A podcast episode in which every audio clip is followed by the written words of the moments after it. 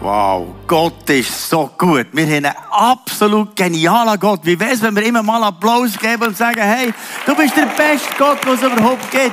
Es gibt nichts Höheres, nichts Größeres. Du bist einfach einzigartig. Wir sind begeistert von diesem gewaltigen, wunderbaren Gott. Und wir sind in einer Predigtserie über den Kolosserbrief und heute kommen wir zu meinem Lieblingstext. Und der ist so gespickt mit der Größe von Jesus, dass ich da noch reden könnte. Aber ich tue es jetzt in einer halben Stunde hineinzubringen. Und dann zumal hat Kolosser ein Problem gehabt. Nämlich, da ist Christus nach Kolossea gekommen, das ist besser gesagt, sie von dem erzählt. Und dann, was sie von ihm erzählt haben, haben sie gesagt, okay, jetzt haben wir nur einen Christus, nur einen Gott mehr, neben diesen Göttern, die wir jetzt haben. Und die einen haben gesagt, ja, Gott ist im Stein, wenn man Steine, das ist die Energie. Die anderen haben gesagt, ja, im Wald, wenn man Baum umarmt, oder so, es ganz verschiedene Sachen, Energiequellen ist irgendwo so im Universum und so. Und er, was Paulus hat gemacht, er hat nicht einfach gesagt, das, das, das ist alles für nichts, sondern er hat Christus so brillant hergestellt, dass alles andere ist zunichte worden. Und er hat gesagt, Christus ist mehr als alles andere. Und wir lesen jetzt im 1. Kolosser 1, Vers 15. Christus ist das Ebenbild des unsichtbaren Gottes. Jetzt seht ihr hier Ebenbild Eukon. Meint eigentlich etwas, was gleich ist, was ähnlich ist und so. Vielleicht habt ihr das auch schon erlebt, dass man manchmal sieht, der Junge ist gleich wieder alt oder so. Bei mir ist zum Beispiel so länger her, das ist mein Hochzeitsfoto. Da bin ich noch jung und lustig und heiratslustig. Das ist am Hochzeitstag. Ja, dann, wo wir geheiratet haben. Das ist schon 37 Jahre her, gell? Ja, ja. Und der Raffi ist da auch noch jung und lustig gewesen. Er hat auch schon geheiratet, ein Kind und so. Und dann haben wir einander noch ein bisschen glichen. Unterdessen hat es mir ein bisschen böse mit den Haaren und so. Aber wir haben einander glichen. Aber es ist gleich nicht das Gleiche. Es ist der Jung vom Alten. Und jetzt ist die Frage, ist der Gott Vater, Gott Sohn gleich? Das hat der Thomas so wissen, einer von den Jüngern hat gefragt, ja sag mal, bist du gleich wie der Vater? Zeig uns doch einmal der Vater. Und wir lesen im Johannes Evangelium 14. Kapitel, Vers 9. Wer mich gesehen hat, der hat den Vater gesehen. Jetzt sagt er, ich und der Vater sind identisch. Wir sind genau, genau, genau gleich. Ich und der Vater sind eins, wir haben verschiedene Aufgaben. Schau, das ist der Vater im Himmel und ich bin Sohn auf Erde und nachher ist der Heilige Geist. Für uns natürlich gar nicht nachvollziehbar. Was ist denn das? Drei und eins und so geht gar nicht. Vielleicht noch ein bisschen zu verstehen. Die Sonne hat zum Beispiel gibt Licht, sie gibt Wärme, sie gibt Energie, aber es ist eine Sonne, die Verschiedenes macht. So ist es bei Gott auch. Gott ist eins, aber er hat verschiedene Aufgaben. Und dass wir es verstehen, hat er nicht gesagt, Gott Vater, Gott Sohn, Gott Heiliger Geist. Und jetzt sagt er eben hier im äh, äh Kolosserbrief im ersten Kapitel, Vers 15, Christus ist das Ebenbild des unsichtbaren Gottes. Also Christus ist sichtbar hier, aber Gott ist unsichtbar. Und dann sagt er, Gott ist ewig. Gott ist schon immer gewesen und er wird nie aufhören. Jetzt haben wir wieder ein Problem.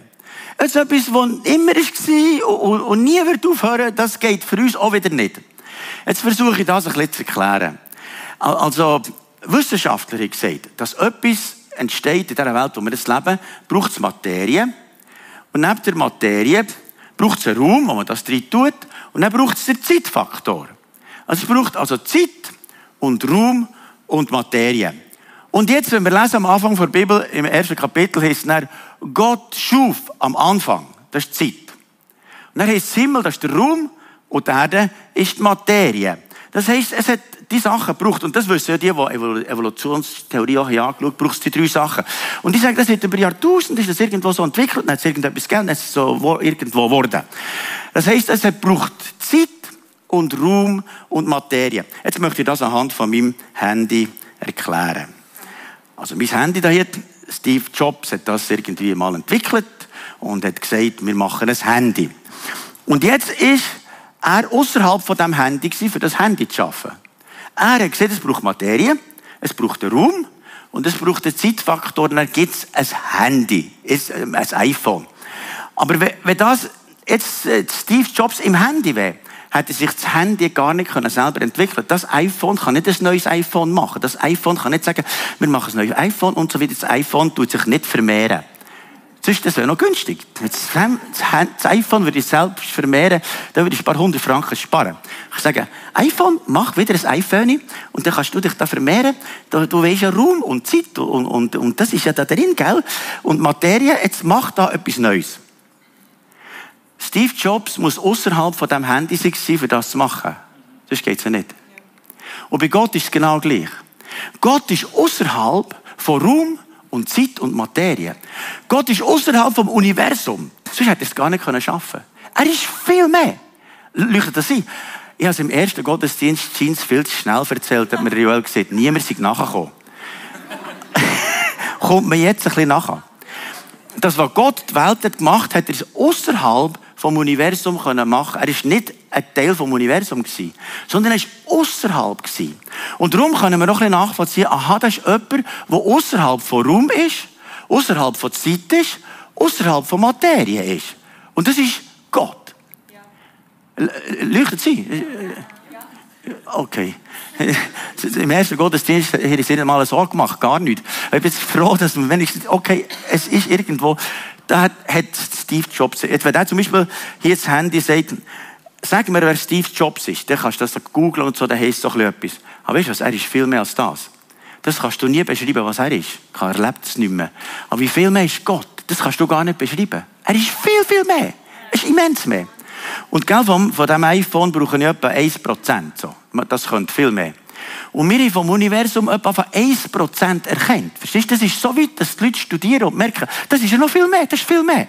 So ist das gesamte Universum, haben wir, wir begrenzte Menschen mit, mit dem, wo wir bisschen Hirn haben, können wir etwa vielleicht ein Promille oder so etwas erkennen. Aber schon nur das Universum ist viel, viel mehr. Und jetzt heisst Gott ist noch außerhalb von dem. Noch viel mehr. Er hat das geschaffen. Und jetzt kommen wir noch zu dem, was zum Beispiel der Tesla hat gesagt. Bevor es ein Tesla-Auto hat gegeben. Der hat zum Beispiel gesagt, mein Gehirn ist nur ein Empfänger im Universum, gibt es einen Kern, aus dem wir Wissen, Kraft und Inspiration beziehen. Ich bin nicht in die Geheimnisse dieses Kern eingedrungen, aber ich weiß, dass es existiert. existiert. Er sagt, es ist irgendwo etwas, wo mehr ist. Es ist etwas, was mehr ist. Er sagt, es ist innerhalb vom Universum. Aber weißt du was? Es ist nicht innerhalb vom Universum. Es ist eben darüber raus. Es ist mehr.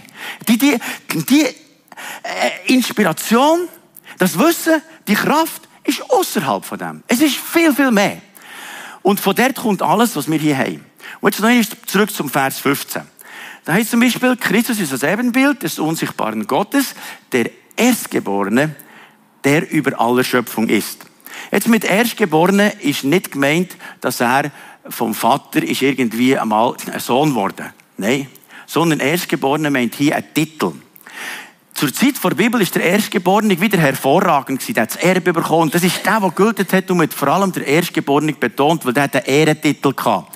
Schon beim David ist es so gewesen. Wir lesen das im Psalm, im 89, Vers 28, was heißt, dass Gott sagt, ich will David zum Erstgeborenen machen, zum Höchsten unter den Königen der Erde. Aber David ist der Kleinste und der Jüngste gewesen. Und dann hat Gott nicht gesagt, ja komm, wir tun ins Mutterlieb zurück, das kannst du jetzt zurück machen. Und dann wirst du irgendwie der Erstgeborene. Nein, er hat gesagt, ich gebe dem David den Ehrentitel. Der, der wie König ist. Und Jesus hat den Ehrentitel bekommen mit dem Erstgeborenen. Haben wir jetzt den ersten Vers schon ein bisschen verstanden? Das Ebenbild, gleich wie Gott selber. Er ist Gott selber. Und wenn wir das so ein bisschen verstehen, dann ist er der, der unsichtbar ist, der ewig ist. Und nachher heisst es hier, er ist der Erstgeborene, hat den Ehrentitel. Im nächsten Vers ist es nachher, in Christus ist alles erschaffen worden. Und jetzt haben wir gelesen am Anfang der Bibel, Gott hat alles geschaffen. Und hier heißt es, Christus hat alles geschaffen. Dann heißt es Beschöpfung, der Heilige Geist hat es gewirkt.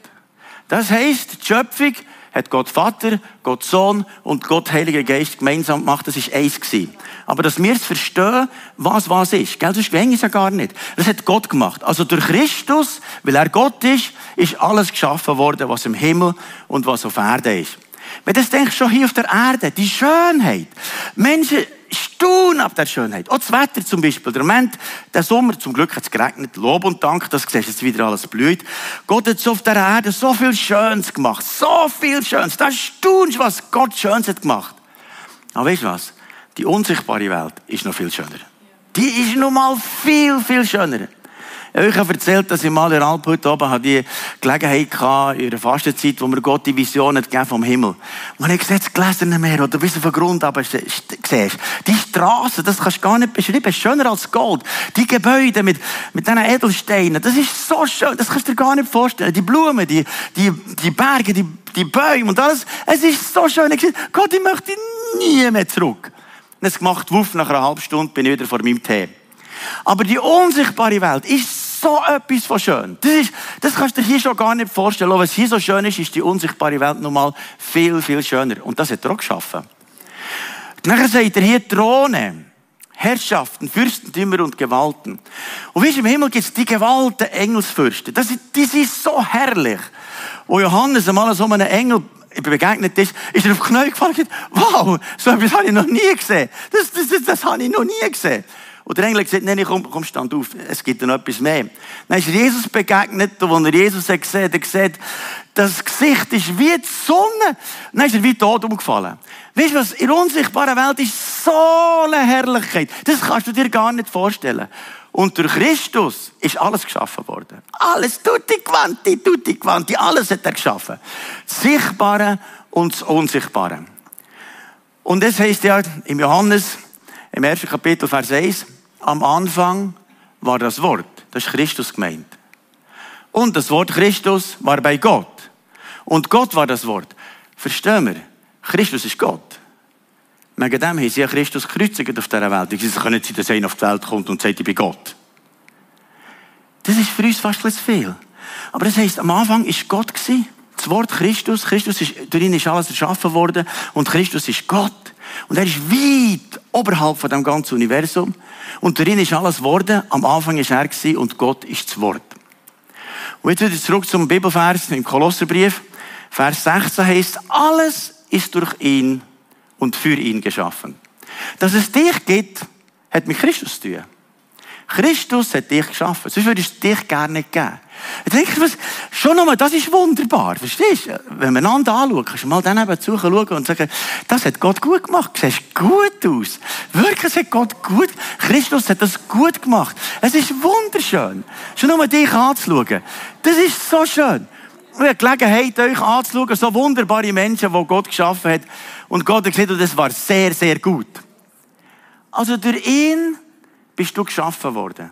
Und jetzt heisst es für ihn, dass mit jeder, wo Jesus ins Leben einladet, ist nachher in ihm, in Christus.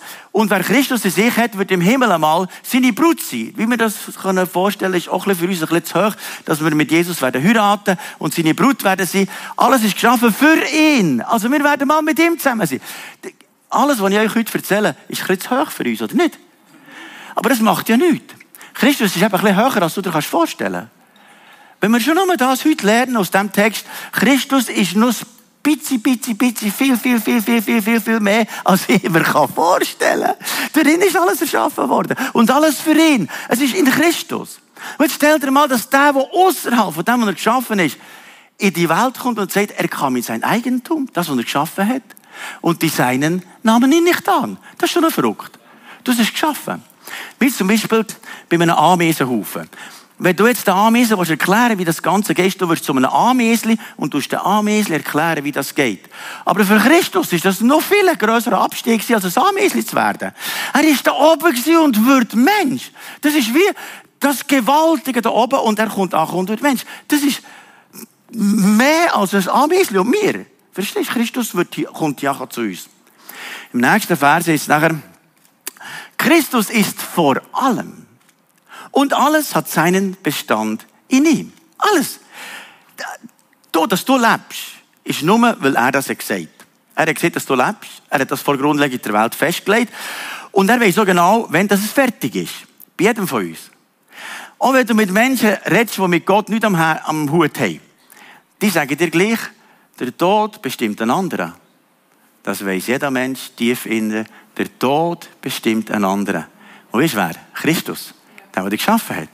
Und das tut mich noch entspannen. Ich sage, ah, du weißt der Geburtsmoment, du weißt, wenn ich sterbe, und ich bin in deinen Händen, ob ich jetzt hier lebe oder oben, spielt gar keine Rolle, ich gehöre zu dir, und ich bin in dir geborgen, der letzte Atemzug weißt du, der erste weißt du, ich bin in dir, ich bin dem gewaltigen Gott und ich habe den Frieden, dass ich in Christus darf sein. Und es hat alles Bestand in ihm.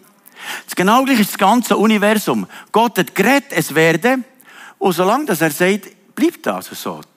Aber Gott würde mal noch ein anderes Wort sagen. Er würde mal sagen, das gesamte Universum, das wir hier haben, wird sich in nichts auflösen.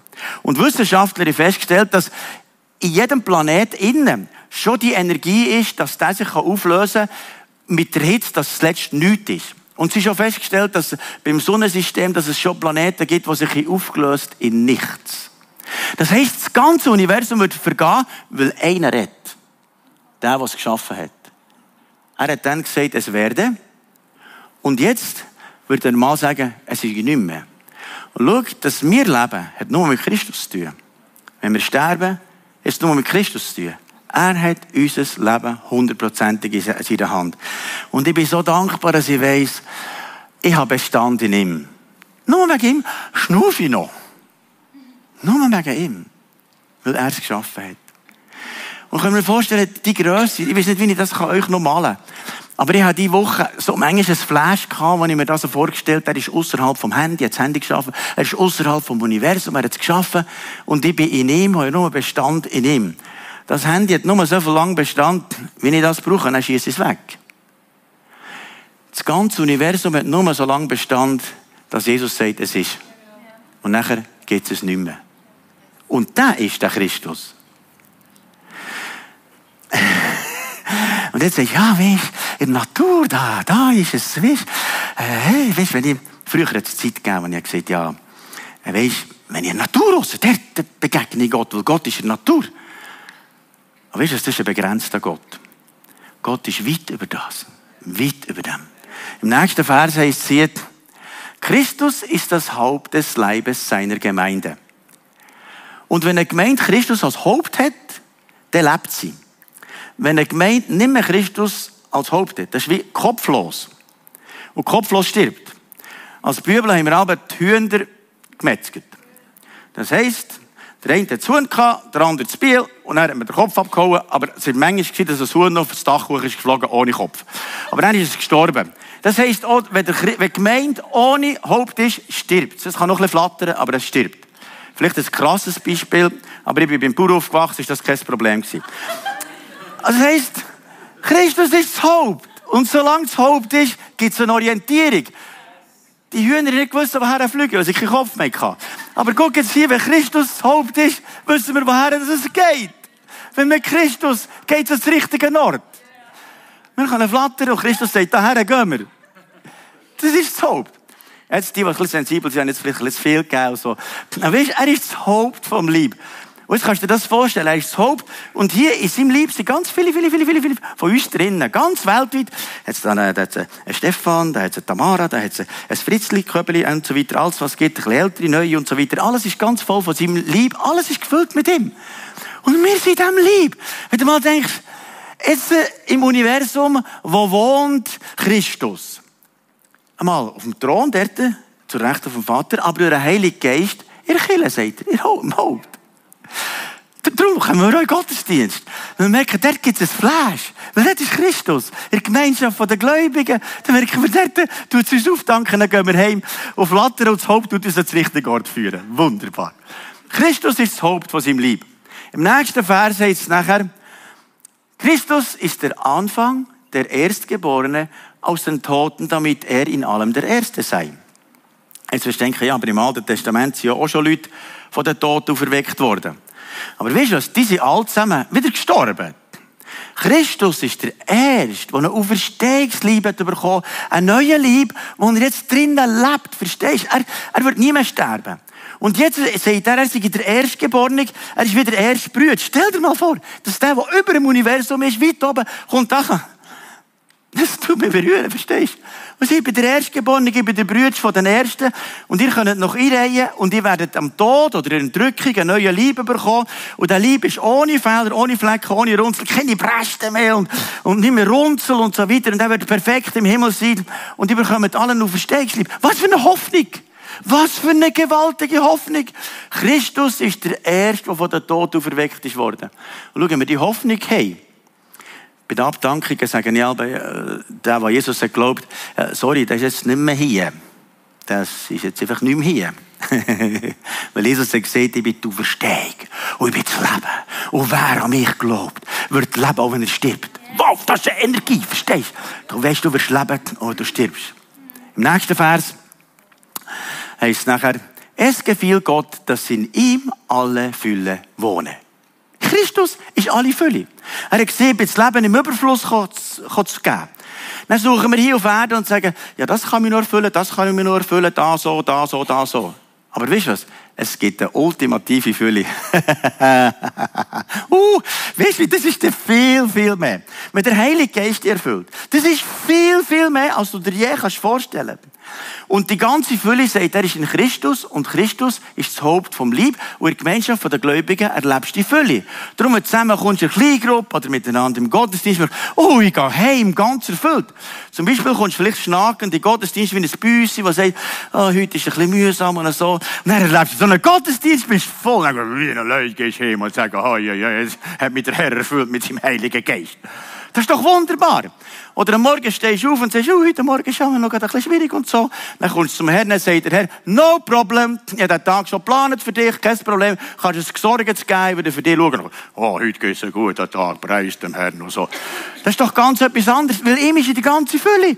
Dann kann ich sagen, Christus, wenn ich wüsste, wer da ist, der gewaltige Gott. Wenn ich weiss, wer er ist, dann kann ich sagen, wow, wow, come on. Dann komme ich wie ein Büsi her. Dann sage Herr, dann erfüllt er mit dem Heiligen Geist, mit seinem Wort. Dann komme ich zu, der Löwe aus dem Stamm Juda wohnt in mir drin. Dann merke ich so viel Energy. Das ist mehr als ein Energy-Drink. Und das ist so gefüllt von ihm, wenn er zu dir geredet hat. Spürt ihr meine Begeisterung? Nein, das ist doch so. Genau so ist es. Wenn mich das nicht hätte erfüllt, hätte ich schon längst aufgehört. Aber weißt du was? Jeder Tag ist das so ein Booster. Also, der nächste Vers. Das heißt im Vers 22, durch Christus alles mit sich selbst zu versöhnen, indem er Frieden machte durch das Blut seines Kreuzes. Jetzt hängt er da und das Blut bedeutet eigentlich Versöhnung, Vergebung. Er hat seinen letzten Blutstropfen gegeben, wenn er am Kreuz ist gehangen. Und darum hat das Blut sättige Kraft. Halleluja, es ruht schon. Halleluja. Preis den. Halleluja. Das Blut von Jesus hat solche immense Kraft. das hat der Herr sicher jetzt untermauert dass ihr es nie vergessen. Das Blut von Jesus hat sättige Kraft. Und ist das Blut von Jesus ist symbolisch auch in uns. Das gleiche Blut. Und jetzt stell dir mal vor, wenn dich eine Mucke sticht und ein bisschen von diesem Blut nimmt. There is power in the blood of Jesus. Die hüpft und sagt, was ist Kraft im Blut von Jesus? Wir müssen bei den Gläubigen stechen. Dann sagst nein, bei mir gibt es nichts. mir hat einmal Esoteriker gesagt, dass er etwas gemacht hat, dass die Mucke nicht mehr stechen. Dann habe ich gesagt, weißt du was, ich mache ein Gebet und mich sticht keine mehr. Das kannst du machen. Nein, das ist vorbei, ist Ruhe mit denen. Das ist also möglich. Weißt du was, es ist Kraft im Blut von Jesus. Und schau, wir dürfen nie das schmälern, die Kraft vom Blut von Jesus. Wir dürfen nie die Lösung von Jesus schmälern. Wir dürfen nie den Heiligen Geist schmälern. Wir sind, wir sind Geist voll vom, wir sind Kille voll vom Heiligen Geist. Wir sagen, hier muss der Heilige Geist Ruhm haben. Hier soll der Lösung Raum haben. Hier sollen Menschen zum Glauben kommen, wiedergeboren werden, von neuem geboren werden und sollen voll sein vom Heiligen Geist. Der Gründer von Heilsarmee, der William Bus, hat Folgendes gesagt. Die größten Gefahren, die in Zukunft bevorstehen, sind eine Umweltproblem und, und so weiter. Er hat nichts von dem gesagt. Sind eine Religion ohne den Heiligen Geist eine Christenheit ohne Christus, eine Vergebung ohne Buße, Eine Erlösung ohne Wiedergeburt, eine Politik ohne Gott, ein Himmel ohne Hölle. Schau, wir wissen, das ganze Universum, alles besteht in ihm. Dann sagen wir, wenn wir die Welt retten, ich, bin auch dafür, dass wir Ordnung haben und äh, ich versuche möglichst nicht zu fliegen, außer, außer ich müsse ähm, beruflich und so. Wir versuchen Ordnung zu haben mit diesem Planet. Aber wir können das Klima nicht verändern. Wir können versuchen, aber das längt bei weitem nicht. Aber wenn der da oben sagt, es ändert wieder, dann ändert es. Und weißt du, also in der Bibel ist immer so wenn eine Dürre war, dann haben die Leute Gott gesucht. Und heute, wenn eine Dürre ist, will der Mensch sagen, wir können das selber ändern. Weißt du, was für eine Arroganz? Da ist ein anderer, der das kann ändern Der, der das Universum in der Hand hat. Versteht mich recht. Ich bin dafür, dass man Sorge hat zu unserem Planet. Aber letztlich ist der Gott, der in einem Moment sagen soll ändern, er ändert es. Aber wenn wir, das Problem ist eigentlich die Sünde. Das ist das Hauptproblem. Unsere Sünde tut das Klima auch verändern. Verstehst du? Das ist noch ein anderer Gott. Das wollte ich mir nicht verfahren in meiner Predigt. Eigentlich kann ich sagen, dass er alles in der Hand hat und dass immer die Lösung von ihm im Zentrum ist. Jetzt bin ich wieder auf Spur habe jetzt ein kurzes Exkurs gemacht. Ich hoffe, ihr steinigt mich nicht. ja, sonst kommt es in der Zeitung. Aber jetzt... Geht da vorbei. Bin ich auch schon gewesen. also jetzt kommen wir wieder zur Bibel, da bin ich sicher richtig. Also der nächste Bibelvers sagt nachher, auch euch, die ihr einst entfremdet und feindlich gesinnt wart, in bösen Werken hat er jetzt versöhnt Schau, wir sind eigentlich von Natur auf, seitdem, dass Adam und Eva sich trennt von Gott, sind wir trennt von ihm und eigentlich findlich ihm gegenüber. In bösen Werk. Aber jetzt ist er am Kreuz gestanden und das versöhnt. Weißt du, es gibt Sachen, die kannst du gar nicht versöhnen. Habt ihr das auch schon erlebt? Wenn man zum Beispiel mit jemandem versöhnen will, einmal hat mir einer gesagt, du seit zehn Jahren habe ich nicht mehr mit meinem Vater geredet. Ich sage, warum denn nicht? Ich habe mir uns entfremdet. Und so weiter. Ich habe mir dann überlegt, bei mir gibt es auch zwei, drei Personen, wo, wo ich äh, sage, von meiner Seite habe ich vergeben, ich möchte mit ihnen abmachen und so. Jetzt mal habe ich einen getroffen, gesagt, können wir zusammen einen Kaffee nehmen? Dann gesagt, nein, mit dir nicht. Das kann man auch. Aber von meiner Seite her habe ich allen vergeben. Aber weißt du, ich kann es bei diesen Personen nicht ändern. Ich kann noch so viel machen. Hast du schon erlebt, dass du Sachen verändern Du kannst nicht. In Ehe, du willst es zusammenbringen, du bringst es nicht zusammen. Aber weißt du was? Das Blut von Jesus. Die Kraft vom Kreuz. Wo einen Dienst vor Versöhnung hat gegeben, wo die bösen Werke besiegt hat und jetzt versöhnt. Und es ist stark zu empfinden, wie Gott sagt, unterschätze mich nicht für deine Ehe. Unterschätze mich nicht für deine Beziehung mit dem Kind. Unterschätze mich nicht mit deinem Bruder, mit deinen Eltern. Unterschätze es nicht auch wenn der Moment eine Spannung ist. Das Blut von Jesus kann Versöhnung geben und bringt das zusammen. Er ist nicht vergeben gestorben am Kreuz. In dem Moment, wo er gestorben ist, hat er erbebt. Und dann ist es feister geworden. Dann hat sich der Vorhang getrennt im Heiligtum und ist ein für alle Mal klar gewesen, wer Sieger ist über Tod und Hell. Und das ist Jesus, der Sohn Gottes. Was für eine freimachende Botschaft. Im nächsten Vers heißt es, in dem Leib seines Fleisches im Körper durch den Tod wird er euch heilig und tadellos und unverklagbar darstellen vor seinem Angesicht. Ist es euch manchmal schon so gegangen, wenn ihr die gleiche Sünde wieder macht, denkt ihr, Gott, das, warum geht das nicht? Nicht, wenn ich so solche Bibelverse zitiere. Und ich sage, der Gott des Friedens heilige euch durch und durch ohne Fehler, ohne Flecken, ohne Runzel, damit ihr am Tag Jesu Christi ohne Fehler, ohne Flecken, ohne Runzel vor ihm stehen könnt. Dann sage ich, das kannst nur du. Ich bringe das nicht her. Geht es euch auch so, dass ihr das nicht herbringt? Und wisst ihr, es selber machen ist ein frommer Murks. Ich werde lieb, braver Markus sein, aber manchmal redet das mal viel zu schnell und er kommt etwas raus, was gar nicht gut ist und so weiter. Vielleicht geht es euch nicht so, aber ich merke, mir passiert das etwa. Jetzt sagt er, dass der Tag kommt, wir werden ja alle zusammen, jeder, würde mal vor Christus stehen. Weil Christus hat uns geschaffen, er ist auf die Welt gekommen und wir werden jeder vor ihm stehen. Jeder, der Hinterste und der Letzte. Und jetzt sagt er, weil das Blut von Jesus mich gereinigt hat, würde ich dort vor Jesus sein, ohne Fehler. Stell dir mal das vor. Wenn ich mal ohne Fehler bin, das ist unvorstellbar. Ohne Flecken. Drunzeln können wir auch schon ein bisschen. Obwohl, seit dass ich mehr Sonnencreme ist, ist es schon ein bisschen besser. tadellos, tadellos. Unverklagbar. Weil das Blut von Jesus hat mich unverklagbar gemacht. Was für ein Geschenk. Was für ein Gott. Das hat nur er können machen, indem er auf die Erde kommt, für mich gestorben. Im nächsten Vers heißt es, wenn ihr nämlich im Glauben gegründet fest bleibt und euch nicht abbringen lasst. Es heißt wenn. Es gibt manchmal Leute, die mir sagen, kann man das Heil verlieren? Dann sagen, das ist eigentlich schon, ist eigentlich schon eine komische Frage, weil das ist schwierig. Aber eins weiss ich. Wenn ich sündige und die Sünde wieder passiert, wegen dem habe ich gleich das ewige Leben. Sonst müsste ich nicht jeden Tag beten, vergib uns unsere Schuld. Ist das nicht entlastend? Keiner von uns will sündigen. Nicht einer. Aber wenn es wieder passiert, haben wir das Gefühl, längt es echt? Hätte das noch nie gehabt? Also mir passiert das manchmal.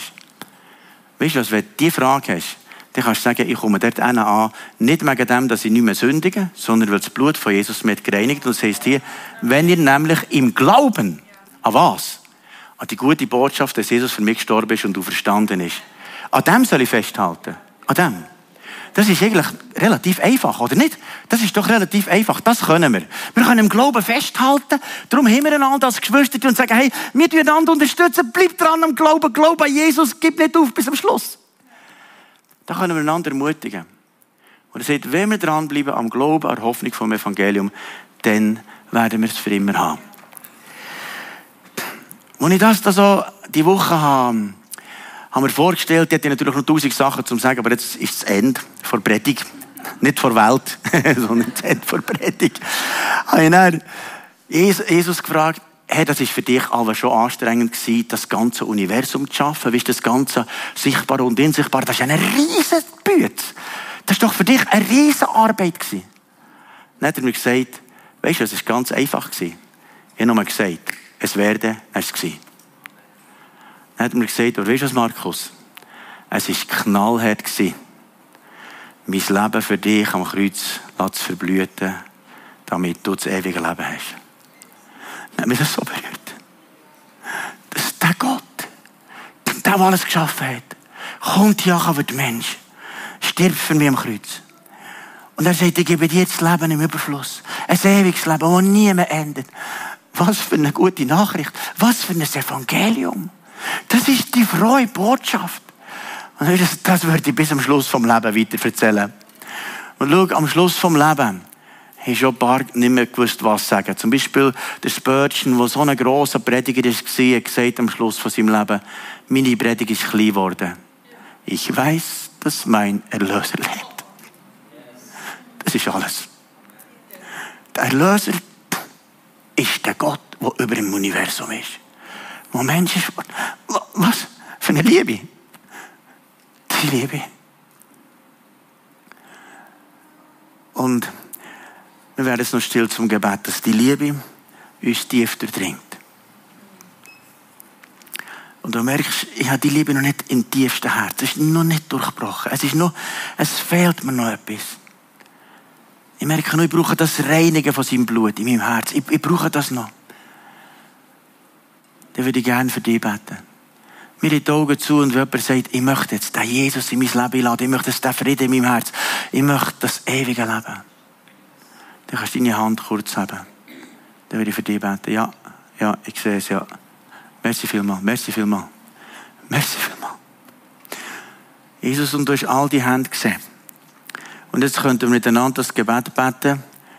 Jesus, ich komme zu dir. Bitte vergib mir all meine Fehler. Komm jetzt in mein Herz. Bist du mein Herr und mein Gott. Ich will dir nachfolgen und ich glaube an dich. Erfüll mich mit dem Heiligen Geist.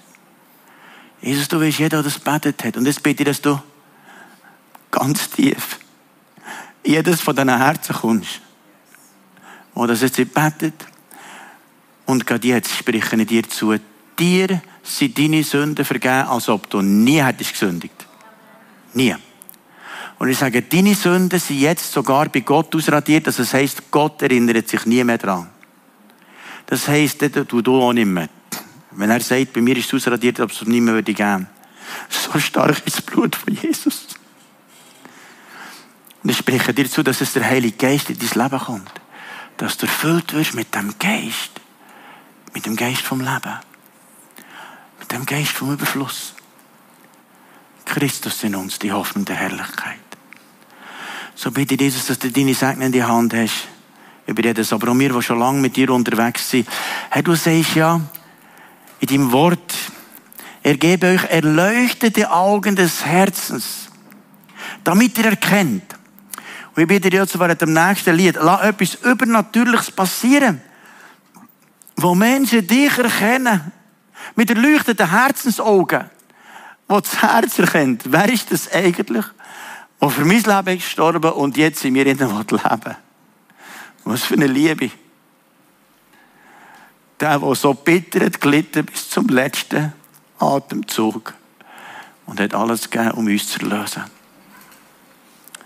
Bitte gib uns während diesem Lied, während diesem neuen Lied, eine starke Begegnung mit dir, wo Jesus verherrlicht. Und hier, in dieser Kille, soll Jesus so groß sein, dass alles andere verschwindet. Dass alles verschwindet. Es heisst bei Gott, wo man ihn im Himmel gesehen hat, und die Erde und alles verschwand im Nichts. So groß bist du. Es ist alles im Nichts. Die Völker sind wie ein Tropfen von einem Eimer zu dir. Und was für ein Gott. Und ich spreche jetzt so zu jemandem zu, der Mensch sich am Sorgen ist. Gott sagt, bin ich denn nicht der, der das Problem lösen könnte? Bin nicht ich der, der du darfst vertrauen und darfst wissen, ich bin mehr als jedes Problem, das du hast. Es ist Christus, der Sohn vom lebendigen Gott. Kirche, ein Ort, wo Christus wohnt. Wir dürfen miteinander das Lied singen, wo wir ihn verehren.